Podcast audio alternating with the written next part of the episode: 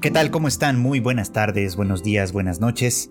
Sean siempre bienvenidos a una emisión más de Anime al Diván, este podcast de Tadaima en el que pues ya saben ustedes su servidor Free Chicken platica con detalle lo que está sucediendo en la temporada de anime, en este caso ya la temporada de verano de 2022.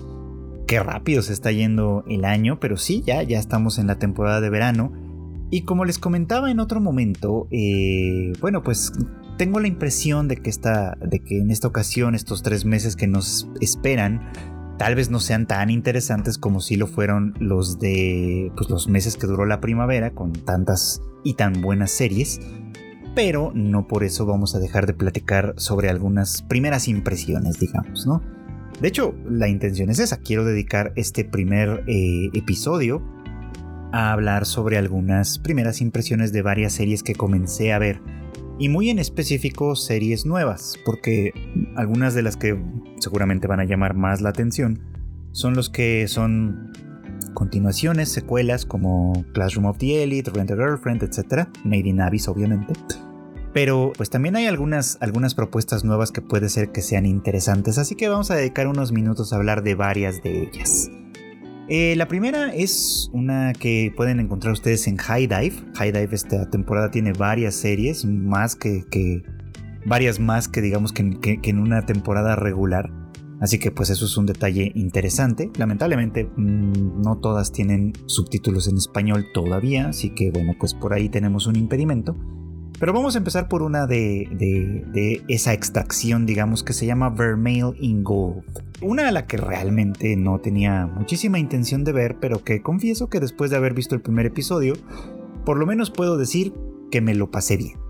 Esta serie, que se basa en el manga original de Kota Amana y Yoko Umezu, pues vamos a ver gira en torno a un personaje llamado Alto, que es un chico que está estudiando en una academia muy prestigiosa de magia, y que, bueno, pues lamentablemente eh, está a punto de reprobar el año, ¿no? Y no porque no sea un buen estudiante en términos generales, sino porque no puede aprobar una materia en específico, que es la de invocaciones. Y es que por más que lo intenta, por más que hace grandes esfuerzos por lograrlo, simplemente no consigue obtener un, pues invocar un espíritu o un insecto o lo que sea que pueda usar como para probar esta materia. Y esta materia además, esta, esta asignatura es indispensable para todo lo que va a venir más adelante en su, pues sí, en su formación mágica, digamos. Entonces, desesperado y tratando de encontrar una solución a su problema, deambula un poco como en la biblioteca y un libro mágico le cae encima de una manera muy eh, casi como del destino, digamos. Eh, y este libro contiene un poderoso hechizo de invocación. Y pues desesperado como está alto, decide pues ponerlo a prueba, por supuesto que sí, ¿no?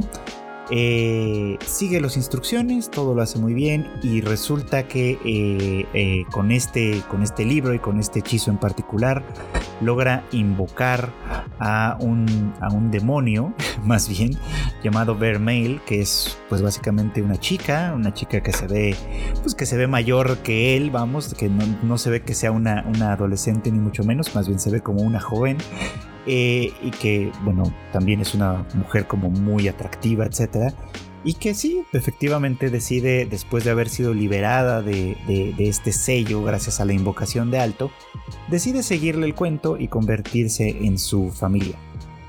Ahora, ella, eh, pues dada, dada su aparición y su manera de ser, es una chica muy sensual. Y desde el principio le ofrece a Alto, eh, de alguna manera, está en, entablar con él la relación que él quiera, sugestivamente hablando, ¿no? Y, bueno, ante un poquito como su rechazo, porque Alto es un chico muy tímido aparentemente, sobre todo en, estos términos, de todos modos no, no, le queda mucha opción más que aceptar el trato de tenerla a ella como familiar, implicando obviamente que las condiciones de él dentro de la escuela pues van a ser un poquito más complicadas a partir de entonces. ¿Por qué? Pues bueno, básicamente porque el resto de sus compañeros tienen eh, familiares más normales, vamos, ¿no? Este, insectos, espíritus, no sé qué más vayan a aparecer más adelante, pero tienen cosas que entran dentro de un cierto estándar. Y lo que él tiene, pues evidentemente no entra dentro de ese estándar. Ahora, hay algunos detalles aquí que son interesantes. porque, eh, bueno, obviamente pues aquí se va a tratar de una especie como de transgresión de ciertas reglas. Vermeil es un demonio y en este mundo, como en muchos mundos, los demonios no son bienvenidos en el mundo de los humanos. Entonces, para que Vermeil pueda pasar por un familiar aceptable en la escuela, eh, ellos tienen que convencer a los profesores, a un profesor en particular, de que ella no es un demonio, sino una humana, y que eh, aún siendo una humana y siendo todo eso muy, muy irregular, ella está de acuerdo en tener este contrato de familiar con él. Eh, esta aparición obviamente ocasiona los celos de Lilia, una amiga muy muy cercana a Alto, que por lo visto además está enamorada de él, y que pues al darse cuenta de que ahora él va a estar acompañado todo el tiempo de una mujer eh, pues que aparte de ser muy atractiva está muy encima de él, muy corporalmente encima de él, pues entiende que se trata también de una especie como de rival, ¿no? Por lo cual ella decide eh, enfrentar a Alto en un duelo y, pedirle, obviamente, ¿no? Que si ella, le, si ella gana, entonces él va a hacer lo que ella quiera y básicamente es deshacerse de su familiar y buscar una cosa muy diferente. Pero bueno, pues el poder de Vermeil se impone en este duelo y Lilia no tiene más opciones que aceptar lo que Alto le ordene, que en este caso es que se lleve bien con Vermeil. Y bueno, pues eh, en principio esta serie no parece tan interesante, creo, tengo que decírselos así. Eh, platicándoles un poquito como el resumen, eh, eh, parece que vamos a tener una comedia un tanto erótica de pronto, una comedia probablemente con algunos enredos que van a ir lidiando con, pues con los límites, básicamente, ¿no? Con los límites de lo que sería aceptable o no aceptable en este contexto y obviamente ir descubriendo cuál es la razón por la que Alto pudo hacer esta invocación y mantener un contrato de familiar con un demonio y obviamente pues todo lo demás no le salía, ¿no? Hay aquí un misterio que puede ser interesante, quizá, no creo que sea demasiado particular ni mucho menos, pero puede ser interesante en torno a la naturaleza misma de Alto, la relación que puede llegar a establecer con Vermeil y el opening de alguna manera nos da ciertas implicaciones de que Vermeil, la demonio, pues tiene un pasado más bien trágico, así que eh, jugando un poquito con, cierta comedia, con cierto romance por supuesto y con algo de fantasía, esta serie pues promete ser una de las que a lo mejor resulta ser atractiva para algunas personas. Yo no creo que sea particularmente interesante en principio, pero por lo menos sí puedo decir que la relación eh, entre los tres hasta ahora protagonistas eh, pues me pareció en términos generales bastante divertida, como se presta un poquito como para las risas, para, para cierta diversión.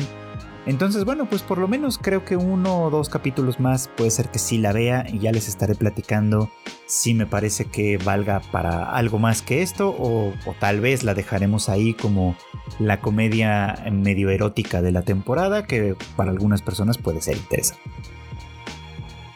Y en un tono semejante, pero no exactamente el mismo, porque pues no, la historia es muy diferente, tenemos esta serie que está en Crunchyroll que se llama My Stepmom's Daughter is My Ex. Eh, una también comedia romántica con ciertos tintes eroticones, por supuesto, ¿no? Que parece que son como la normalidad, digamos, en, cada temporada de anime siempre hay alguna que vaya por que va por esos lados y bueno, creo que esta también funciona en ese terreno, repitiendo además patrones que no son bien comunes en anime. Les voy a platicar rápidamente, ¿no? En esta historia tenemos a dos chicos, una chica llamada Yume y un chico llamado Mizuto, quienes eran novios cuando iban en secundaria. Eh, ambos al parecer son aficionados a la lectura y de alguna manera pues eso parece que los, los acercó en su momento, los convirtió en, en novios en un momento dado y pues eh, como muchas cosas pasan en la vida en general, pues esto también llegó a su fin y la relación entre ellos terminó pues cuando, de, cuando se graduaron de la secundaria, ¿no? Parece que no terminaron en buenos términos, no, no, no quedaron bien, pero por lo menos estaban complacidos con la idea de disolver su vínculo y que pues cada quien siguiera su vida adelante sin tener que volver a cruzarse de frente y para su muy mala suerte y muy conveniente eh, para una serie de anime en estas categorías, eh, los padres de ellos, es decir, el padre de él y la madre de ella, eh, pues de alguna manera se conocieron, se volvieron novios también y decidieron casarse. Y entonces estos dos exnovios que, que son Yume y Mizuto, de pronto se encontraron viviendo en la misma casa ahora como hermanastros. Y bueno, pues eso implica que ahora van a ir a la misma escuela y que obviamente van a compartir muchas cosas otra vez y que eh, pues su relación que de por sí ya tenía algunos tintes peculiares, pues ahora los va a tener mucho más. Eh, digo que esto es una, una, una, colección de temas muy recurrentes y muy comunes, sobre todo en los últimos años en anime. Eh, por ejemplo, este argumento sin duda recordará a muchos Domestic Girlfriend, una serie ya de hace algunos añitos que tenía un, pues un principio semejante. Eh, claro, aquella tenía otras condicionales también, pero bueno, este, este tiene este punto en el que eh, dos personas, bueno, en aquella eran tres, pero en esta son dos personas que tienen una relación pues romántico-afectiva, por así decirlo, eh, ahora se encuentran viviendo bajo el mismo techo, bajo una figura completamente diferente, que es la de los hermanos o los hermanastros en este caso, ¿no? les digo que pues esto es un, un tropo que empieza a ser como muy muy recurrente y que pues volvemos a ver en esta, en esta serie. Ahora, da, por el título, de My Stepmom's Daughter is My Ex, esto creo que se puede medio sobreentender que el protagonista en realidad es Mizuto, es decir, el chico, ¿no? Que la historia muy probablemente se nos va a contar mayoritariamente desde su punto de vista y no necesariamente desde un punto de vista neutral. Habrá que ver qué es lo que sucede ahí.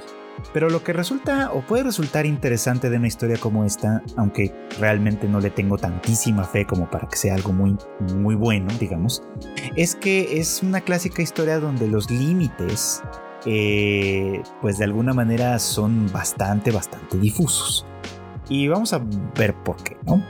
Estos dos, eh, que les digo, tienen esta historia eh, la serie empieza con ellos de alguna manera llegando a un acuerdo. Y este acuerdo es que van a tratar de comportarse tanto como sea posible como buenos hermanastros para que la relación que tienen los padres, digamos, eh, no se vea afectada. Es decir, están pensando eh, cada uno por su cuenta en el bienestar de su respectivo, pues de, su respectivo progenitor, vamos, ¿no? Y que por eso es que están llegando de alguna forma a este acuerdo.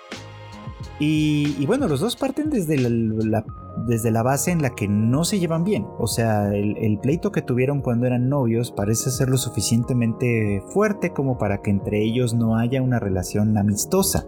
Es más bien ríspida, ¿no? Pero paradójicamente no mantienen realmente ninguna distancia. O sea, se molestan, se dicen cosas, se, agreden de alguna forma, pero eh, están constantemente pendientes uno del otro. Es decir, como, como, como decimos coloquialmente, donde hubo fuego cenizas quedan y entonces pues pareciera que este par de hermanos tienen pues todavía muchos sentimientos encontrados con respecto a su relación. Y hablaba yo sobre los límites, que es algo que me parece interesante, porque su intención de tener una relación eh, buena como hermanastros implicaría que esta, esta categoría, digamos, haga que se lleven bien y que sean constantes. Es decir, ser buenos hermanastros implicaría en esta, en esta lógica, al menos en la lógica que este par describe, implicaría que eh, deben tener una buena relación, cercana, hasta cierto punto íntima, pero que al mantener el límite de lo fraternal, pues eh, cruzar, digamos, ese límite se convertiría un poquito como en un tabú. Y entonces, pues, eh, oscilan, digamos, como en un en, una frontera que no es realmente tan clara en estas condiciones.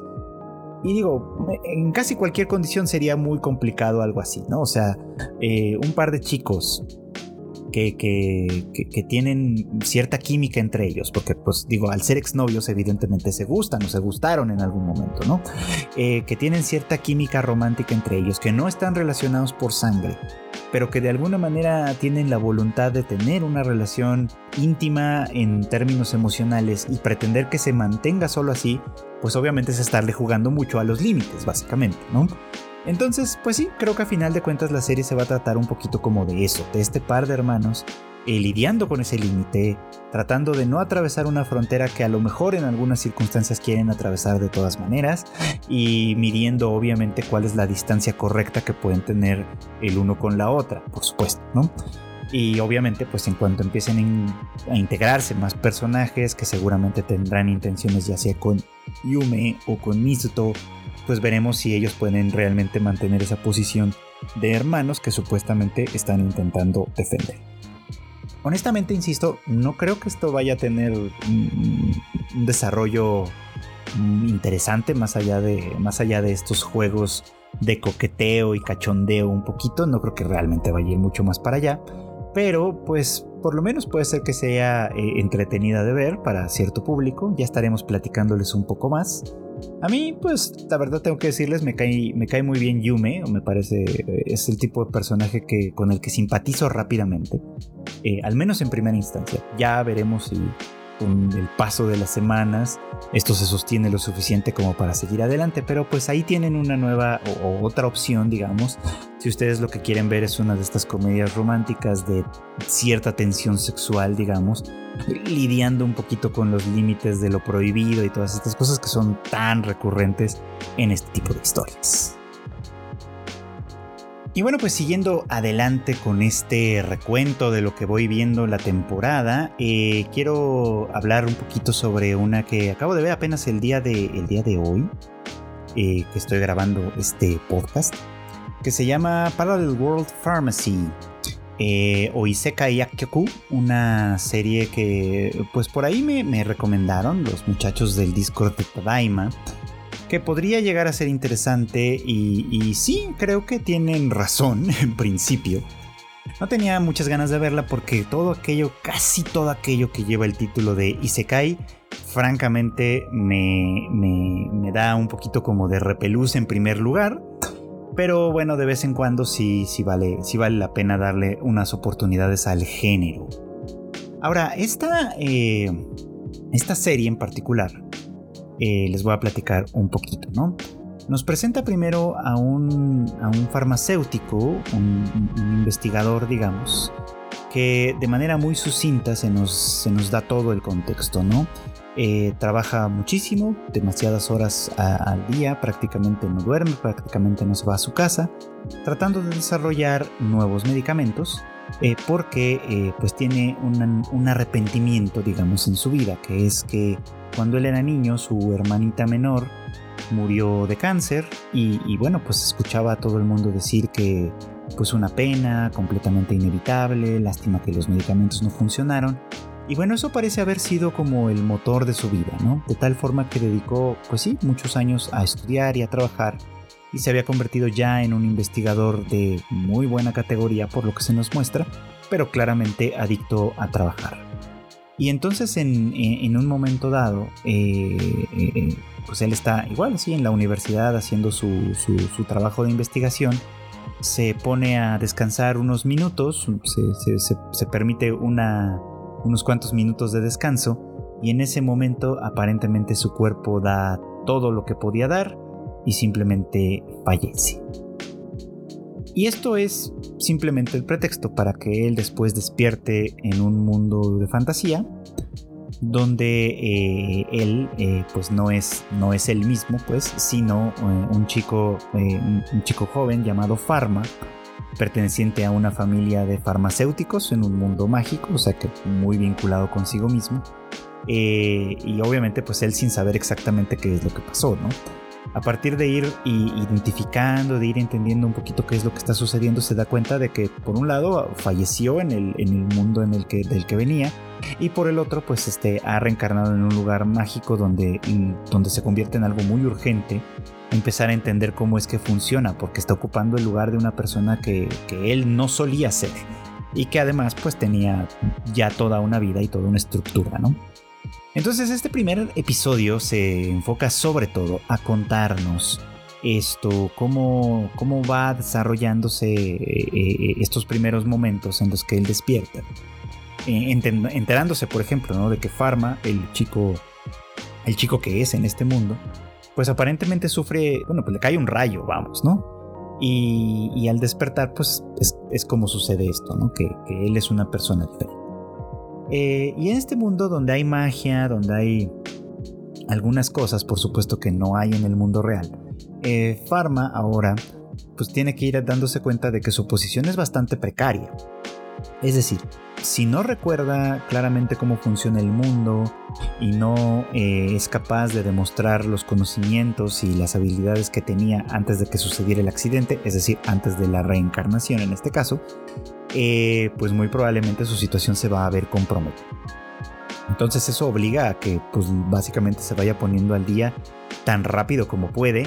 Y hay que decirlo, lo hace bastante bien en primer lugar, pero eh, la dificultad aquí radica en que cosas que son muy muy claves no las conoce en ese momento y todo se vuelve muy evidente cuando pues tiene una de estas clases privadas con una chica llamada Ellen que eh, pues es una de las estudiantes más adelantadas del padre de Pharma y que pues sí, básicamente está a cargo de darle educación especial, ¿no? Porque se espera muchísimo del talento de Pharma. Y entonces ella le explica cosas que él no había escuchado hasta el momento, ¿no? como que los ciertos tipos de magia que existen en el mundo, sus cualidades positivas y negativas, e incluso pues a, propósito de preguntas que él hace con cierta curiosidad, habiendo ya experimentado sus propios poderes. Eh, eh, pues va descubriendo que lo que él es capaz de hacer es algo que su maestra consideraría inconcebible. Entonces, eh, pues vamos poniéndonos ahí desde desde desde, desde el principio, vamos, en una circunstancia complicada, porque Pharma es capaz de muchas cosas que se considerarían antinaturales en este mundo, por supuesto. Aquí sigue obviamente los patrones de que ya hemos visto repetidos un millón de veces en esta serie si se cae, donde obviamente pues el que reencarna eh, tiene poderes eh, que van más allá de toda lógica y de toda coherencia, que tiene poderes pues básicamente que lo superan todo, ¿no? Pero en este caso, tener estos poderes al menos parece que cruza por ciertos linderos ya no tan positivos, por ejemplo, ¿no? Eh, o sea, sabemos porque él hace un poco como el experimento que tiene la capacidad de crear ciertos materiales que él llama simples, ¿no? O sea, oro, etcétera. Y los puede crear eh, porque en su mente, al haber sido un farmacéutico de mucho prestigio y talento, pues tiene un conocimiento muy profundo de las estructuras químicas de los elementos, por supuesto. Y entonces al poder mentalizarlos, en este mundo de magia, lo que se mentaliza se materializa una metáfora de la fantasía que siempre me ha parecido muy muy interesante. Entonces lo que se mentaliza se materializa.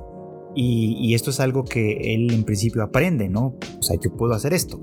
Y en cuanto escucha de su maestra que esto es una habilidad que se consideraría antinatural, que es eh, específica de los dioses quizá nada más o de los demonios, bueno, pues aquí estamos empezando a tener algunos problemas porque su talento es mucho, su capacidad para para desarrollar magia es gigantesca, eh, pero no debería ser. Entonces, eh, eh, este último momento del capítulo, del capítulo inicial en el que, en el que Ellen de alguna forma se le ve horrorizada por lo que está presenciando, por las por, por, el gran cambio profundo que tuvo Pharma a partir de que le cae el rayo, es decir, a partir de que reencarna, y sin entender del todo, por supuesto, cuáles son todas las implicaciones que vienen ahí, ¿no? Le da algunas advertencias claramente, ¿no? Como que no permita que, nadie se entere, ¿no? De que tiene este tipo de poder, menos su familia, por supuesto, ¿no? Porque esto puede tener consecuencias, pues muy, muy graves, claramente, ¿no? Entonces, me parece que esto es interesante. Eh, al menos en principio está creando un, un, mundo y una circunstancia que puede dar lugar a grandes cosas. Por ejemplo, hablamos del tabú, ¿no? Hablamos del tabú como lo que, lo que de alguna manera nos está vedado, ¿no? lo que no podemos hacer o lo que no debemos hacer o lo que no debería estar a nuestro alcance. Y entonces, ¿qué pasa cuando una persona tiene acceso a eso? Cuando una persona puede romper el tabú eh, y de una manera natural y, y sobresaliente, por ejemplo, ¿no? ¿Qué pasa con el resto de la sociedad? Todas las sociedades tienen maneras de mantener cierto equilibrio, maneras de mantener ciertas circunstancias y es ahí donde de alguna forma las cosas no necesariamente cuadran bien. Así que habrá que ver, pues, ¿no? O sea, fue un, primer capítulo muy instructivo en ese sentido, eh, de, darnos una buena introducción a este nuevo mundo, incluso de explicarnos las condiciones a través de las cuales Pharma llegó a ser la persona que era y, cómo es que sus conocimientos de su vida pasada tienen eh, buenos efectos, o estos efectos, más que buenos, estos efectos en su nueva vida, por ejemplo, y ahora pues estamos también empezando a ver cuáles son las consecuencias posibles de ese, de todo ello, vamos, ¿no? Así que, eh, bueno, pues esto es interesante, creo que vale mucho la pena darle por lo menos otra oportunidad. Creo que eh, Parallel World Pharmacy puede ser que resulte más interesante de lo que parecía, al menos para mí, a primera vista. Y bueno, continuamos con este pequeño recuento con una serie que también pueden ustedes disfrutar a través de High Dive, que se llama Call of the Night. Una, pues una peculiar propuesta, digamos, en la que eh, tenemos a, un chico, nuestro, nuestro protagonista, cuyo nombre es Ko Yamori, un chico de 14 años que eh, pues que pues está pasando por un momento de ansiedad muy interesante, digamos, ¿no? Eh, y esto es porque una chica en la escuela pues en algún punto se, se le declara, le declara su amor y él sin, sin saber de alguna manera qué hacer con eso, sin tener de hecho ningún interés particular ni en la chica ni, ni en el romance en sí, pues la rechaza, ¿no? Cosa que no fue muy bien recibida por, pues, pues obviamente por ella, pero sobre todo por sus amigas, por las amigas de la chica, que eh, automáticamente comienzan a ser hostiles con él y llevándolo un poquito como a, sentir la necesidad de ocultarse, ¿no? de, esconderse, de esconderse cada vez más. Entonces empezamos esta serie con Ko eh, escabulléndose de casa por la noche, porque después de pasar básicamente pues, mucho tiempo encerrado, decide salir justo, justo en este momento en el que la ciudad está eh, completamente libre, por así decirlo. Lo cual me parece en sí mismo una idea bastante interesante, vamos, desde ahí. La cuestión es que mientras anda por ahí eh, vagando por la calle, etc., eh, de pronto conoce a una chica llamada Nazna, una chica que resulta ser una vampira, básicamente, ¿no? y que, eh, que bueno, pues este le acompaña, digamos, como en esta primera noche en la que deambulan por ahí, tienen unas pequeñas aventurillas, se ríen bastante y ella le habla un poquito sobre la libertad que implica, ¿no? Poder moverse de noche, la libertad que implica andar fuera, etcétera, ¿no? Eh, y bueno, eh, obviamente ella, ella con intenciones de alimentarse, vía pues consumir la sangre de este chico en particular, por supuesto, ¿no? Eh, claro que él pues no, no se deja tan fácilmente, no, no, el requisito que ella está buscando es que él se quede dormido y que pues una vez que él esté dormido ella pueda probar su sangre desde luego y entonces sea esta, esta, esta tenga el mejor sabor posible ¿no? para ella pero él solo finge quedarse dormido en un momento dado y más bien está interesado en ella como vampiro y en la posibilidad de convertirse él mismo en un vampiro porque pues en esta primera noche digamos le ha tomado gusto a, la experiencia por supuesto. Decía yo que esta podía ser interesante por varias razones. Creo que la primera de ellas, o la primera razón importante de ellas, es la parte eh, visual, hay que decirlo, ¿no? Eh, esta es una serie que por lo menos en ese primer episodio cuidó muchísimo, muchísimo cómo se ve la noche en... pues sí, vamos, la, noche misma, ¿no? En, la serie, en los momentos en los que estamos, en los que estamos viéndolos, por supuesto, ¿no? Sí logra transmitir a través de esas imágenes, a través de, de esa ambientación, sí logra transmitir cómo la noche es un lugar que está exento de ciertas cosas que pues para el día son completamente impensables, por supuesto, ¿no? Entonces, jugando un poco como con esta idea de que hay una forma de libertad que nos es vedada y que solo a la que solo se puede acceder en ciertos horarios y en ciertos momentos, me parece que se puede construir un ambiente muy muy interesante para contar alguna historia que que quizás se salga un poquito como de lo normal, ¿no? Ya veremos qué tanto. O sea, en primera instancia me dejó un gran sabor de boca y me dejó una muy buena impresión. Porque los personajes tienen buena química, la actuación de voces es bastante buena, porque, insisto, tiene este esta ambientación que me parece muy muy atractiva y porque, al menos en lo, que, en lo que a mí concierne, me parece que explora esta idea que es muy muy interesante. Digo, es verdad que, bueno, a lo mejor en México no, en México es un asunto muy distinto, o, no, desde cierto punto de vista. Pero bueno, es verdad que la noche ofrece cosas diferentes que el día, ¿no? Eh, el día está constreñido, digamos, como por lo que llamaríamos la normalidad. por lo que se tiene que hacer, por lo que se debe hacer, ¿no? Eh, por el movimiento constante de personas que ni siquiera reparan en, los demás, ¿no? Cada quien en lo suyo, las ciudades se bullen con actividad, pero, mm, pero nada de esto de alguna manera nos permite conectarnos de, de alguna forma en particular. Y la noche tiene una hermandad diferente, creo. Creo que de alguna forma esa es la idea que al menos en el primer episodio logra transmitir, ¿no? O sea, Nazuna y Ko inmediatamente conectan de alguna forma porque los dos aprecian un poco como las mismas cosas. Y ese primer paseo nocturno es, eh, es uno que, que, de alguna manera también les permite fijarse en una realidad que normalmente no está a la vista de todos, ¿no? Donde eh, las personas ya no tienen que conservar las formas, donde las personas pueden expresar con mayor eh, ligereza quiénes son, qué es lo que les preocupa, qué es lo que les interesa, en fin, todo esto. Y, quizá a través de eso, pues llegar a una experiencia completamente diferente. Ahora, que, que Nazuna sea una vampira, bueno, pues puede ser que tenga algunas implicaciones de interés o no, ya, ya veremos, por supuesto, ¿no? Pero sí me parece que es interesante por lo menos lo que se va planteando. A diferencia del anterior trabajo que le conocimos a este autor, a, a Kotoyama, que fue Dagashi Kashi, que a mí me pareció, por lo menos, digo, no vi el anime completo, pero los tres episodios que vi probablemente me parecieron bastante aburridos. Este desde el principio me encantó y creo que tiene mucho que ver tanto el aspecto estético que comentaba hace un rato como lo que de alguna manera se nos presenta como posibilidades, vamos, ¿no? Como posibilidades que tiene una historia contada con esta, eh, pues con esta premisa y con este tipo de personas.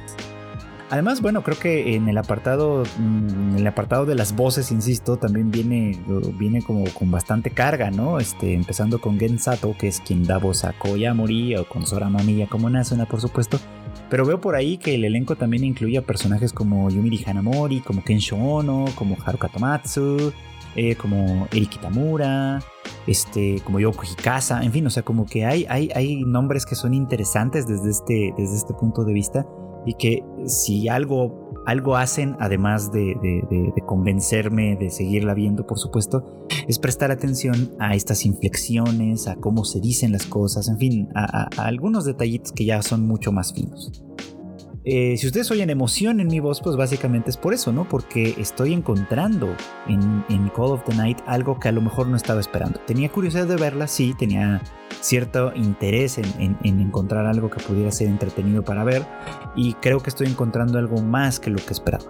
A ver si no resulta una decepción, porque todavía es muy pronto para echar las campanas al vuelo, pero por lo pronto sí me parece que es una serie a la que valdrá la pena darle más tiempo y platicarla un poquito más. Pero aquí una recomendación más, Call of the Night, búsquenla, la van a encontrar ahí en High Dive, aunque, insisto, lamentablemente todavía sin subtítulos en español hasta el último momento que he sabido. Y volviendo a lo que tenemos en Crunchyroll, esta temporada se estrenó también una serie original que se venía anticipando interesante, eh, realizada por el estudio A1 Pictures, que es nada más y nada menos que Licorice Recoil, una serie original, les decía yo, es decir, no viene de novela, no viene de manga, no viene de nada, o sea que podemos esperar que sea una historia conclusiva, o sea que lo que plantea ahora llegue a una conclusión determinada en un momento dado y tengamos una historia completa, eso, eso siempre me predispone para bien, por supuesto, ¿no? Me gustan este tipo de historias que, que están hechas, digamos, como directamente para el medio del anime. O sea, obviamente me gustan mucho las adaptaciones cuando son tan bien hechas y cuando logran hacer algunas cosas, pero sí creo que, una, una serie original en primera instancia tiene, eh, tiene varios puntos a favor desde mi perspectiva, al menos de entrada. Puede ser un gran miss también, puede, fallar por completo. Pero en primera instancia me parece que eh, esa condición puede hacerlo interesante, ¿no? Algo que está pensado desde el comienzo para hacer, para iniciar y terminar aquí, ¿no? Y bueno, esta eh, causó cierta expectativa desde su anuncio porque las imágenes se veían muy bien. De hecho, el, tema visual recuerda mucho, mucho a lo que se hizo en, en Griezmann, por ejemplo, también, también de, este mismo staff. Eh, tienen un poco como algunos aspectos parecidos. Se ve bien, pues, vamos a decirlo así, ¿no? pero no era muy claro de qué se trataba. Nos contaban que esto era sobre una cafetería donde los clientes podían solicitar pues cualquier cosa y básicamente cualquier cosa se hacía, ¿no? Y en ese cualquier cosa había muchas dudas, ¿no? O sea, como de qué diablos se trataba, ¿no? De pronto, eh, obviamente, pues algunos de los key visuals nos muestran a las dos protagonistas, Chisato y, eh, y Takina, como usando armas, ¿no? Con pistolas o yo qué sé. Entonces, no sé, era como muy raro y no sabíamos mucho qué esperar. Y el primer par de episodios resultó bastante interesante. Lo primero, lo primero que nos dicen, eh, y que, bueno, la curiosa y lamentablemente tiene un símil medio siniestro con la realidad, es que Japón es un país muy pacífico, ¿no? Este, y digo, bueno, muy pacífico en, suena bien, suena positivo en primer lugar, ¿no? Pero en Licorice Recoil se nos cuenta que esto es gracias, sobre todo, no a que no existan los criminales o los terroristas, sino a que existe una organización secreta que se dedica a eliminar a estas amenazas de una manera tan pulcra, tan limpia, que la gente común no llega a darse cuenta, ¿no? Y decía que esto es un poco como medio siniestro porque efectivamente, ¿no? Este, muchísimas sociedades de las que parecen más, más ordenadas, a menudo lo que hacen es tener pues toda la mugre bajo el tapete, ¿no? Y si, y si nadie se entera, si nadie lo ve, pues así es como funcionamos mejor, desde luego. Y bueno, pues aquí nos lo ponen desde un lugar bien explícito, ¿no? O sea, todo esto existe, existen por supuesto las, este, eh, el terrorismo, el crimen y todo esto, pero eh, a este grupo especial dedicado a eliminarlas lo hace de una manera tan eficiente que prácticamente no dejan ninguna huella. ¿Y quiénes son estos agentes? Bueno, pues se trata de las Licoris, unas chicas muy jóvenes, eh, en edad escolar en realidad, que andan por ahí, pues por las calles de, de, la ciudad, del país, en uniformes escolares, por supuesto, que funcionan en este punto como camuflaje, cumpliendo este tipo de misiones, ¿no? Exterminando todas las posibles amenazas. Y la historia comienza con Takina, de hecho, una chica que pues forma parte de un, de un equipo en particular de respuesta que se enfrenta a un grupo de, traficante, de traficantes de armas, pues, ¿no? Y ella eh, desobedece a sus superiores tratando de, sofocar de alguna forma un, enfrentamiento con, con, los criminales triunfa, pero eh, básicamente pues al romper las reglas se, le considera como una persona eh, de difícil manejo, peligrosa en ese terreno, y se le envía a trabajar entonces bajo las órdenes de una agente licoris que se considera de élite llamada Chisato, eh, para que pues básicamente como una medida medio correctiva, vamos, ¿no? Eh, Chisato pues es quien trabaja en el café Rico Rico, eh, haciendo un poquito como la alusión a Licorice Recoil, el, Rico Rico, este, que básicamente eh, es, es, una agencia privada, o sea, si, mientras las Licorice son una agencia del gobierno que trabaja de manera encubierta, el caso del Café Rico Rico es una organización que más bien, aparentemente, es privada que recibe fondos de, clientes privados, por supuesto, pero que actúan con la misma dinámica y con la misma lógica, vamos, ¿no? Entonces, pues, eh, eh, básicamente Takina termina en este lugar, teniendo que representar el papel de una mesera, al igual que Chisato, pero cumpliendo con estas misiones a partir de él. Y bueno, los primeros dos episodios han sido bastante dinámicos en ese sentido, es decir, no ha habido eh, básicamente ningún, casi ningún momento de paz. Nos, ha tocado ver misiones bastante trepidantes, llenas de balaceras y acción, etcétera, por supuesto. Y algunas peculiaridades que vale la pena mencionar. Por ejemplo, Takina es implacable y, y usando su prerrogativa, digamos, como Licoris, que le permite matar sin fórmula de juicio, no entiende por qué Chisato, que es considerada como una Licoris de élite, eh, prefiere usar balas de goma, por ejemplo, ¿no? Ella no mata y, en la medida de lo posible evita que, durante sus misiones haya lesionados eh, pues lesionados mortales, digamos, ¿no? Gente que se muera o lesionados graves, por supuesto, ¿no? Sin embargo, es, real que es muy, muy capaz en su trabajo y es real que puede hacer muchas, muchas cosas. Entonces, bueno, dándonos un poquito como de contexto y de acción, obviamente eh, pretendiendo que nos caigan bien los personajes, que nos gusten, por supuesto, y que querramos seguir viendo más de ellos, parece que nos va a contar una historia en la que hay grandes conspiraciones en el fondo de todo esto, ¿no? Eh, y decía que pues es un símil muy siniestro con la realidad, ¿no? Porque eh, suele ser, claramente, que si uno rasca un poquito en algo que aparentemente está todo bien y todo funcionando y todo pacífico y todo perfecto, vamos a encontrar cosas que muy probablemente no son tan no son tan tan tan tan alegres, vamos, ¿no? debajo de la superficie. Entonces creo que aquí, por ejemplo, eh, Chisato me da la impresión de que sabe mucho más de cómo está este, de cómo está este mundo, digamos, ¿no? Y por eso es quizá que toma esta decisión de no eh, agredir ni siquiera a sus oponentes de manera, de manera mortal, vamos, ¿no? Supongo que ya sabremos por qué es que sucede esto. Eh, y en cambio Takina es muy como, muy como actuando según el libro, según lo que corresponde, sin pensar demasiado, sin humanizarse demasiado en ese sentido, ¿no? Porque claro, una misión, un trabajo como el de ella, eh, requiere actuar de una forma muy, muy diferente. Entonces, mm, lo que plantea en principio suena interesante, suena que tiene buen potencial para contar una historia eh, hasta cierto punto novedosa, con, algunos giros de tuerca que pueden resultar interesantes y que si los hay, seguramente los estaremos viendo más bien hacia el final de la temporada. Pero bueno, por lo pronto me parece que sí estamos eh, ante una, una producción bastante bien cuidada en términos generales, bastante divertida y que probablemente va a acaparar algunas miradas eh, y mucho interés esta temporada. La van a encontrar ahí en Crunchyroll, Licorice Recoil, una de las probables recomendaciones buenas para esta temporada. Y bueno, pues quiero terminar este pequeño recuento de lo que vamos viendo en la temporada por el momento con eh, una de las que estaba esperando mucho más que casi todas las otras, la verdad, que es, y es Yurei Deko, una serie del estudio Science Saru, bueno, pues la verdad es que ustedes saben que es uno de mis estudios favoritos recientemente, nos han dado pues varias joyas últimamente, ¿no? Eh, Keep Your Hands Off Aizoken, Heike Monogatari, en fin.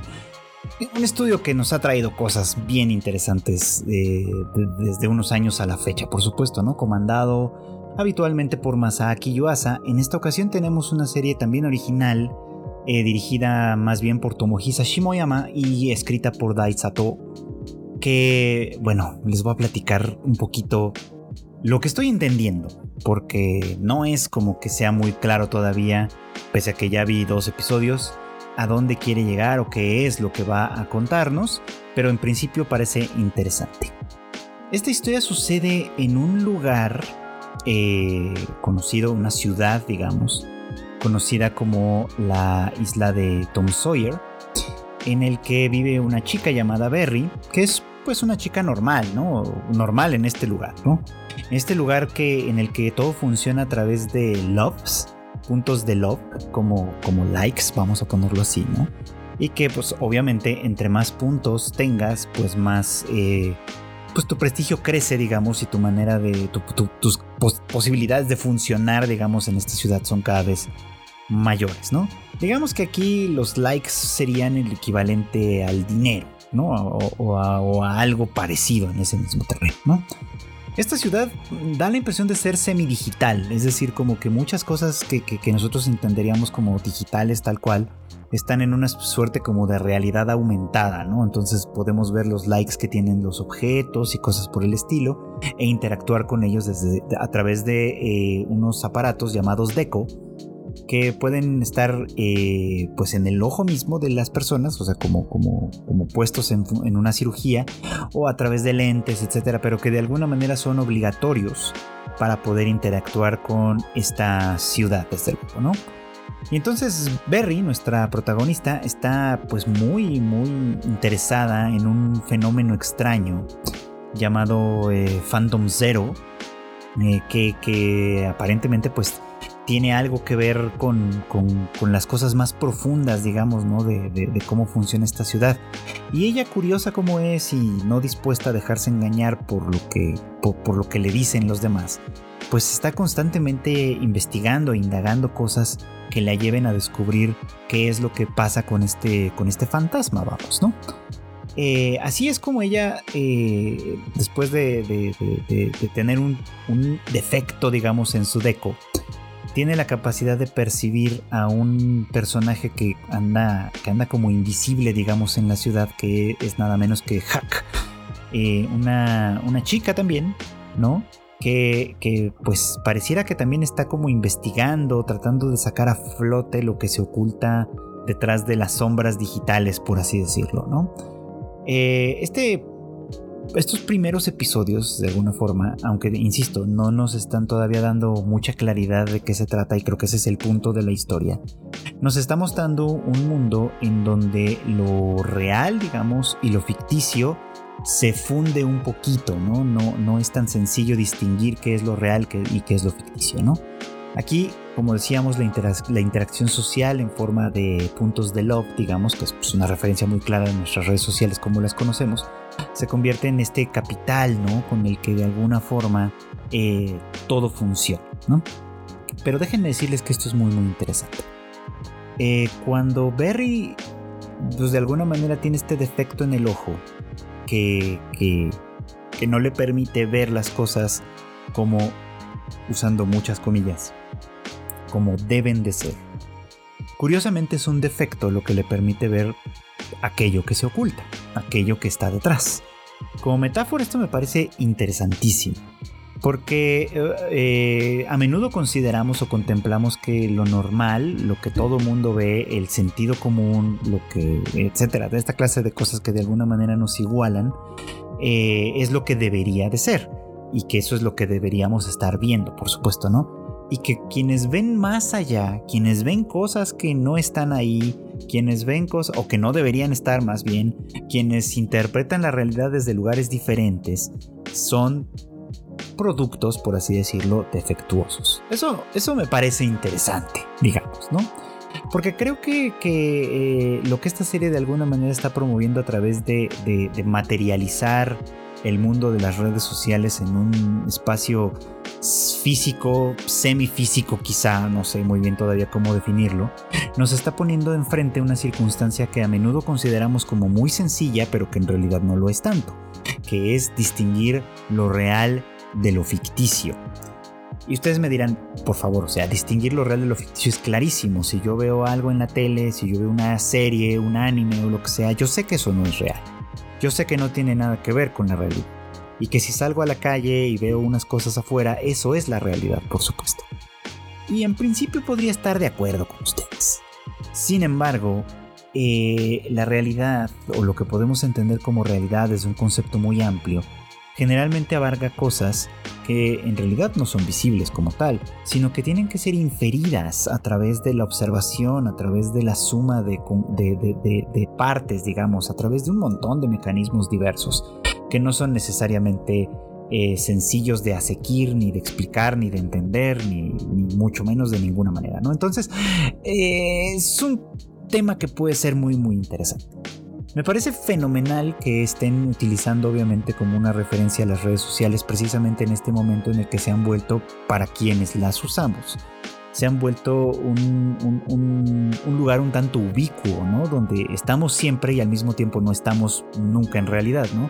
Donde entablamos relaciones significativamente afectivas pero que, entre comillas, no son reales donde eh, algo de nuestro capital social de alguna manera se invierte también, pero al mismo tiempo no representa, entre comillas, nada.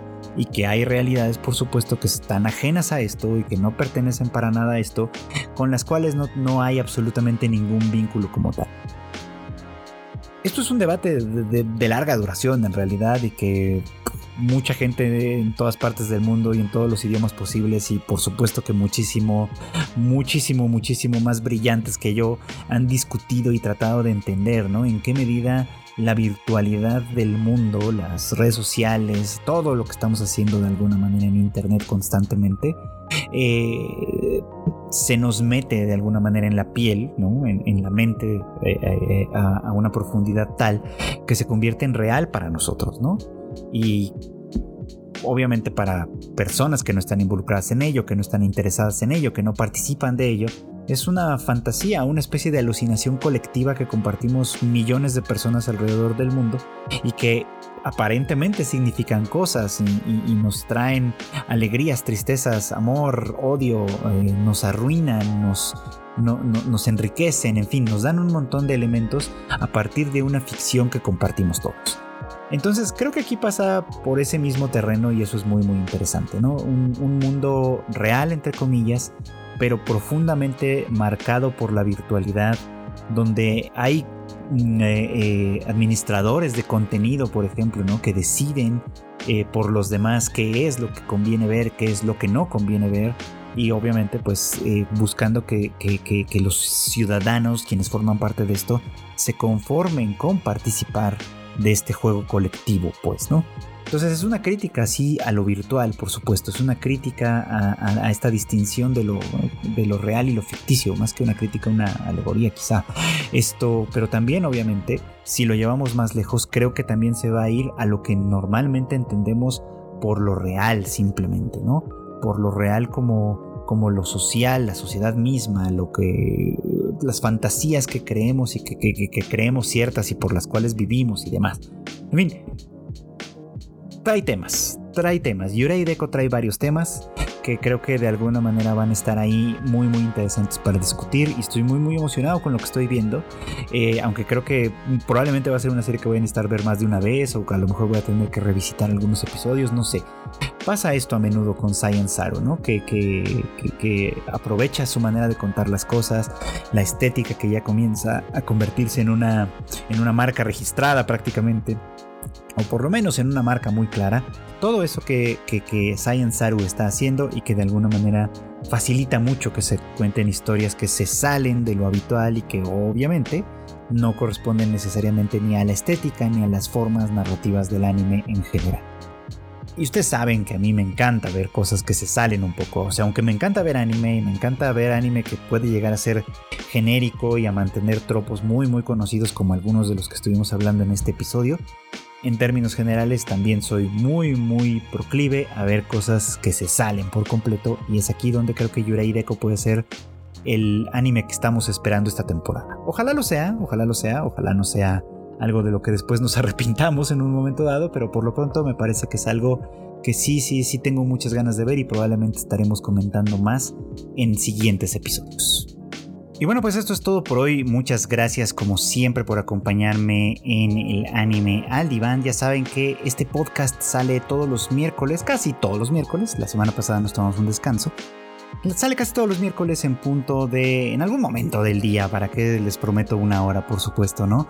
Pero sin duda tratamos de que esté siempre a tiempo, para que lo disfruten, para que lo compartan, para que lo comentemos, para, en fin, para todo lo que quieran ustedes hacer. Ya saben que a mí me encuentran en mis redes sociales como arroba chicken. Ahí pueden platicarme, eh, decirme lo que quieran, comentar si quieren, obviamente, que hablemos de alguna cosa en particular, pues a lo mejor se puede hacer, desde luego.